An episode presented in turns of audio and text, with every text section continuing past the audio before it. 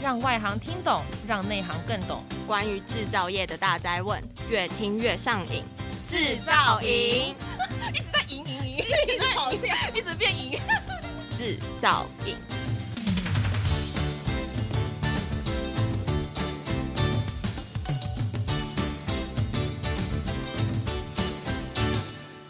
Hello, everyone. In this special episode of Spark Your Vision, we are collaborating with Manufacturers Win, the top podcast channel in Taiwan that specializes in manufacturing, in showcasing some of the leading machinery companies that will be exhibiting at the upcoming Timtos event, which, by the way, is also the largest machinery event in Asia and as well as the third biggest around the world. So, before we begin, let me introduce the team. My name is Chen, and I will be the host for today's show, along with two talented co hosts, Alice and Johnson. Uh, please say hi to everyone. Hi everyone, I'm Alice. Hi everyone, I'm Johnson. Without further ado, let me introduce our special guest today, Catherine Huang, the director of the General Management Division at Victor Taichung. Victor Taichung is one of the leading machine tool builder companies in the world. And unlike many companies that just assemble machines, Victor Taichung has its own foundry, allows it to build machine from ground up using its own casting and spindles. So, Catherine, please introduce yourself and also a brief elevator introduction of your company. Hello, everyone. I'm Catherine from Victor Taichung. It's a pleasure to be invited to this podcast. I'll have a brief introduction about my company. Basically, we do machinery tools and plastic injections machines, and from like a standardized machines to like a total solutions nowadays. Yeah. Thank you. Catherine, I mean, you and I, we have some common backgrounds, I guess. You and I studied abroad. You obviously on the other side of the pond in UK, and I was in the, in the United States. And I believe we both major in the same department, right? Yeah, we, all, we both study economics when we were in college. Also, at the same time, we both have some corporate experience prior to our current experiences. So instead of diving into business aspect of it, let's warm things up a little bit, you know, on a lighter side. As we all know, you're a third generation business leader in a family business with a non-technical background plus a female in a very male-oriented industry. Instead of the disadvantages that usually people ask you about, what I actually want to learn about is how has your unique background hopefully will be advantageous in terms of taking Victor Taichung forward in the future? I think there are three advantages I want to share about. And the first one is we don't really have many female staff in our uh, factories, so probably less than uh, 20%. And people usually see it as a disadvantage, but I do see it as an advantage because um, when you try to ask people like some questions, they are actually more friendly to you. And then the second one, uh, the things you do good, then they think, well, of course, you, you have to do it in this way. But when you do things not as good as they expected, then they will have some, you know, gossip around and that kind of stuff. So you have to be really self-disciplined. So I think that's advantage in a way. Yes. Yeah. And then the third one is you actually get a lot of resources. But of course that you have to use these resources like in a good way. If you do so, then that really helps like in your business. No, no, no. Yeah, you're totally right. Especially, like I said, in such a male-oriented industry, and plus your non-technical background, right? I think those are all very complementary to the existing workforce. And so, having you joining the company is like a breath of fresh air to some extent. Yeah. yeah. Okay. Yeah. So as we all know, these uh, past two or three years, due to the pandemic, all the businesses around the world has essentially been affected. To some extent, the business process has changed forever. And Winston Churchill once said in 1940s, towards the, you know, the end of World War II, right? So never let a good crisis go to waste. I would definitely call this pandemic a huge crisis, right? And then plus, furthermore, it's probably a black swan. Hopefully, it doesn't happen again in our lifetime. But um, how has Victor Taichung coped with the pandemic? And then furthermore, how has it hopefully in the new normal thrive going forward? From my point of view, um, I think the pandemic it's actually, of course, it's a bad thing for like the the whole world. But then for the business world, maybe it's a good thing to speed up all the uh, digital transformation. For our website, we actually do like a visual tool. Okay. Yeah, and also do a visual showroom. Okay. And this enables uh, all the foreign agents and customers to see our new factories and to see our products. And then the second thing is that if we do this platform, then the sales when they go to customer sites, they can actually use this uh, platform to take order from the customers. Oh, directly. Okay. Yeah. Yeah. So usually you use like a lot of paperwork, but Yeah. now you can actually uh, transfer orders from the iPad. And then I think most importantly is we need to collect all this data from this platform. For example, if we have the data for our spare parts, we can know like which particular spare part is more easily to be damaged. So it helps your, op, you know, to optimize the inventory and Yeah. the preparation process Yeah. as well. Okay. Yeah, yeah, okay. because cash flow is very important. Yes. So that's what we have been trying to do. Wow. So it looks like you guys don't let a crisis go to waste. I mean, you guys really took advantage of to sort of upgrade yourself, not only to give the customers a virtual showcase or showroom, giving customers a different experience, right? Engaging with you guys virtually during the pandemic. And then furthermore, integrating with the data, right? So you guys are not only, you know, the manual process, but now it's very data driven. So prior to Victor Taichung, I know you were actually with Mercedes Benz, right? And you were actually specializing in marketing. And so, how has that experience, to some extent, uh, help you with some of the efforts in Victor Taichung right now? And then, furthermore, in terms of the digital marketing, like what role does it play in the new normal? When I first went back to the company, it was about uh, 12 years ago. I spent a lot of time on marketing and branding. And then we didn't have Facebook. Yeah. So we actually created a Facebook. And then a couple years ago, I heard that the young people, they don't use fa- Facebook anymore. they use IG, right? so we have IG. Okay. And then, of course, LinkedIn as well. Okay. And then about two years ago, we started to do this brand re-engineering project. Yeah, and we try to look for the difference between the concept or brand positionings. So in order to find this difference, we spend a lot of time on this project. And then uh, we also have this new corporate film. The idea is based on the Disney's Toy Story.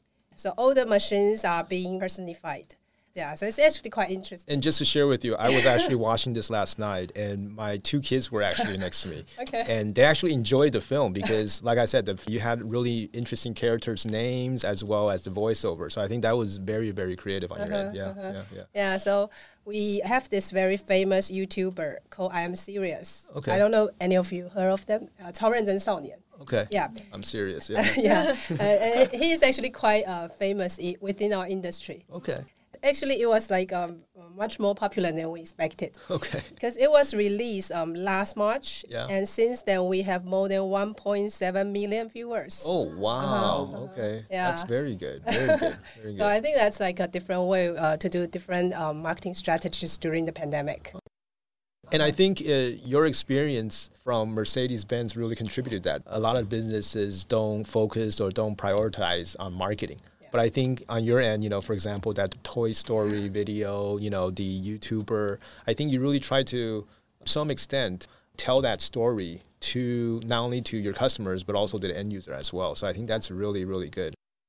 Okay, so I mean, one of the trending topics nowadays uh, in the business world is really about you know ESG, social impact, social responsibility, and so forth. And in terms of ESG itself, let me have Alice share some statistics with our audience. Yeah, Alice, please. The expert believes that the importance of ESG will only increase in the future. So, according to KPMG's 2022's report, sustainability, is that about 96% of the world's top 250 companies are reporting sustainability and ESG matters. And also, according to the United Nations, that for manufacturing, about like the supply chain contains 90% of the environmental impact. So that represent critical risk to the ESG agenda. And then we also understand that Victor Taichung has already transferred your factories and working environment into more environmentally friendly. So we want to know how did you guys start this initiative or implement the concept of ESG? I think 2013 is actually a turning point for us because uh, at that year we were quite lucky to get the land within the Taichung City Precision Machinery Innovation Technical Park. So we, we have, um, for the green parts, I can share some of the things we have done in our factories. We have a solar energy on the roof. Another thing we do is the rainwater recycling. And then we have the Eco Region Park. And we also use a lot of LED uh, light bulbs, Okay. smart lighting system, save electricity. So, so far we calculated we have saved around 15% of the electricity. And we have this um, ice storage air conditioning system as well. Yeah, so I think this is quite rare to hear. And we also have um, these two uh, underground pipes, which is um, it's called the induced draft system. It's actually it can do the exchange of cold air and hot air. And we also have low E glass within our building. This is to reduce temperature of the inner space. Okay. And for the pallets, we used to use the wooden ones. Yeah, But for that's the the- traditional ones. Yeah, right? the traditional one. But for the wooden ones, when it get wasted, you have to burn it. You get a lot of pollution. Yep. So now we use the aluminum plated zinc iron material. Oh, okay. Yeah, so that's so- reusable. Yeah, reusable and it's more like uh, environmental friendly as well. So it's currently already in Uh-huh. in progress. Okay. Yes, wow. yes, wow. yes. Very futuristic. Yeah. yeah. Yeah, Johnson. Yeah, you have some statistics as well, right? Yeah, you want to share with uh, Catherine? Yeah. another big question zero carbon transformation.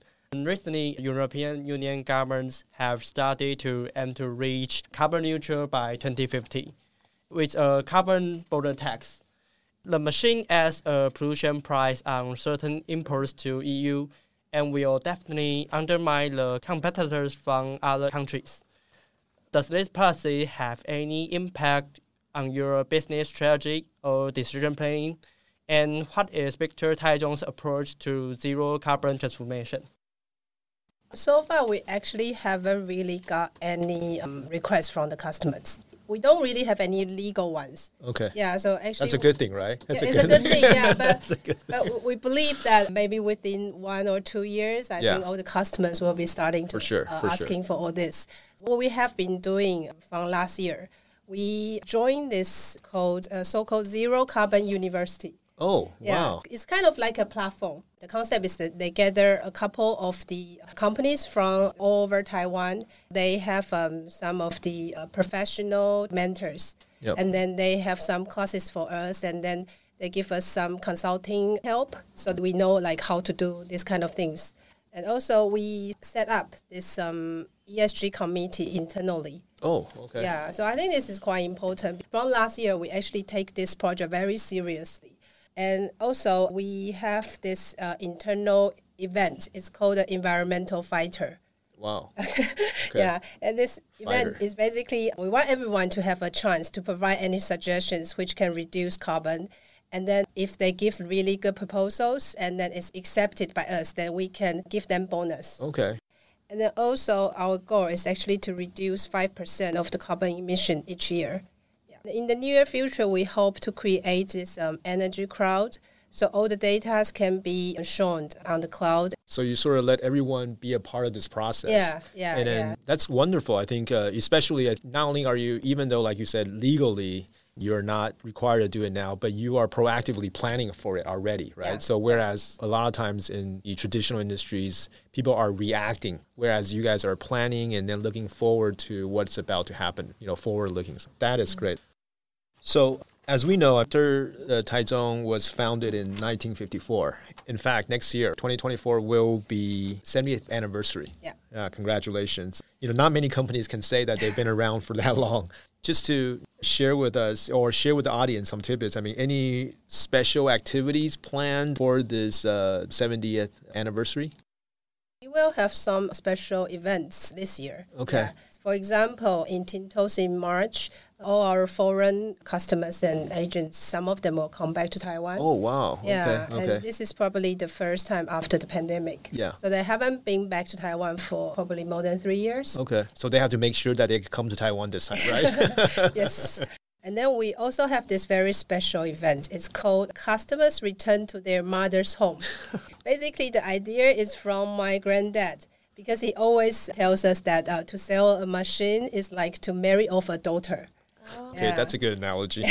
so then, when your daughter is married to the daughter's husband's house, they have to have more kids, right? Yeah. So in terms of machines, you have to help your customers to make money. yeah. So that's basically the concept. Okay. Okay. So it's like a big family gathering, you know, and not only with the customers as well as the employees, as well as even these different partners that you work with globally. So it looks like in 2023 will be a critical year for many of the businesses. Obviously, now borders are opening up, and in fact, many businesses are starting to consider once again the traditional face-to-face business activities, right? So one of the more important activities, usually for a lot of our machine industry, is the exhibition trade shows. And in fact, uh, to kick things off in the new year, Timtos will be one of the key events that Victor Taichung will be participating in March. So, are you doing anything in terms of pre-event to sort of promote this or get ready for this event? I think we will do some online promotions Okay. before the Timtos. Okay. And then already invited all our foreign agents and customers to come, so they Okay. already know this information. Okay. And then, in terms of the products or as well as technology that will be exhibited at the event, any sneak peek that you can share with us that will be showcased, highlighted at the event at Timtos? This year, we still focus on the smart bit, the Okay. smart manufacturing, but of course, that's smarter. Smarter, yes. Smartest. Smartest. Smartest, yeah. And then for the green bit, we'll have something greener. So in terms of the smart bit, we have this automation with the robot applications. Of course, some new equipments people haven't seen before. And we have the multitasking 586 machines as well. And for the greener part, we have the energy saving, carbon reduction, and ESG apps on our Victor Small Box. So, from all those highlights, definitely if you are going to be at Timtos, make sure to drop by Victor Taichung's uh, booth because it is almost a glimpse to the future of machinery industry. And um, the event organizer, obviously, Timtos is ex- expecting to have a lot more international buyers this year. Is there a short invitation message you would like to share to welcome, aside from your own buyers, I mean, even new buyers, to your booth? And then, do you know your booth number? Maybe you can share that. okay. Yeah, I think that's the most important thing. Our Yeah. booth number is J0617. okay. J0617. Definitely. So make sure to check out Timto's event. The physical event will be from March 6th to March 11th at the Taipei Nangang exhibition. Like what Catherine is saying, make sure to drop by Victor Taichung's booth at J0617 and say hi, right? Okay. So, Kath, once again, thanks for coming on the show today. We all learned a lot about the company Victor Taichung and its future plans and some of the advancements and technologies, and not only in the ESG part, but also some of the upcoming products that will be showcased at the event. So, furthermore, we also learned about how your unique background contributed to a lot of the sort of the transformation that has uh, gone underwent these past 10 years or so. Definitely looking forward to more transformation down the road. So, my last question to you is one of your mottos in life is don't give up so easily until you try hard enough. Make sure you'll never regret in life, right? To be honest, this is one of the things I live by too as well. Everything I do, I try to minimize regret. I think that's the ultimate way of living, right? So this way you won't always have to second thought yourself. But just to close out the session, is there anything you'd like to share? Something that if you had a chance to to redo, whether it be personal or a business, it's fine. You would like to share with the audience. The thing in my lifetime that I regretted the most was that actually I was asked by my dad to go to Japan after I finished my master degree. In the U. But then I didn't do that because I came back straight away to Taiwan to start my job in Taipei. Okay. But then if the time can go back, I think I should have done it. You should have yeah, done it. Yeah, I should have done it because uh, Japan, right? Yes, because um, Japanese is like uh, another language I always wanted to learn. But then I think if you don't have the environment, you can't really learn the language properly. Yeah. So even till now, I have like so many years of Japanese classes. I can't really speak any Japanese. But you know, it's never too late, right? Yeah, you know what they say learning is a lifelong process. So Yeah. there is always going to be another opportunity to sort of redo that process. yeah, yeah, but it's just like your memories gets worse when you get older. Oh, it's okay. It's okay. You know, we're yeah, that's part of the process. Yeah. You know, that's what we have Google Translate for nowadays, right? So if you forget, you can always use Google Translate to sort of help you, you know, the ones where you, that you forget. Awesome. Once again, you know, thanks, Kath, for your time today. That's all for today. And thanks for listening. And make sure to subscribe to the podcast channel for more additional insights from business leaders across the world. And also do leave your comments and feedback in the in terms of the show. And then don't forget to give us a five star rating. And you can always follow us on LinkedIn as well as Facebook for new episodes as well as even video teasers for the ones that we are just recording right now. So anyway, see you all again and uh, thanks for your time. Thank you. Bye bye.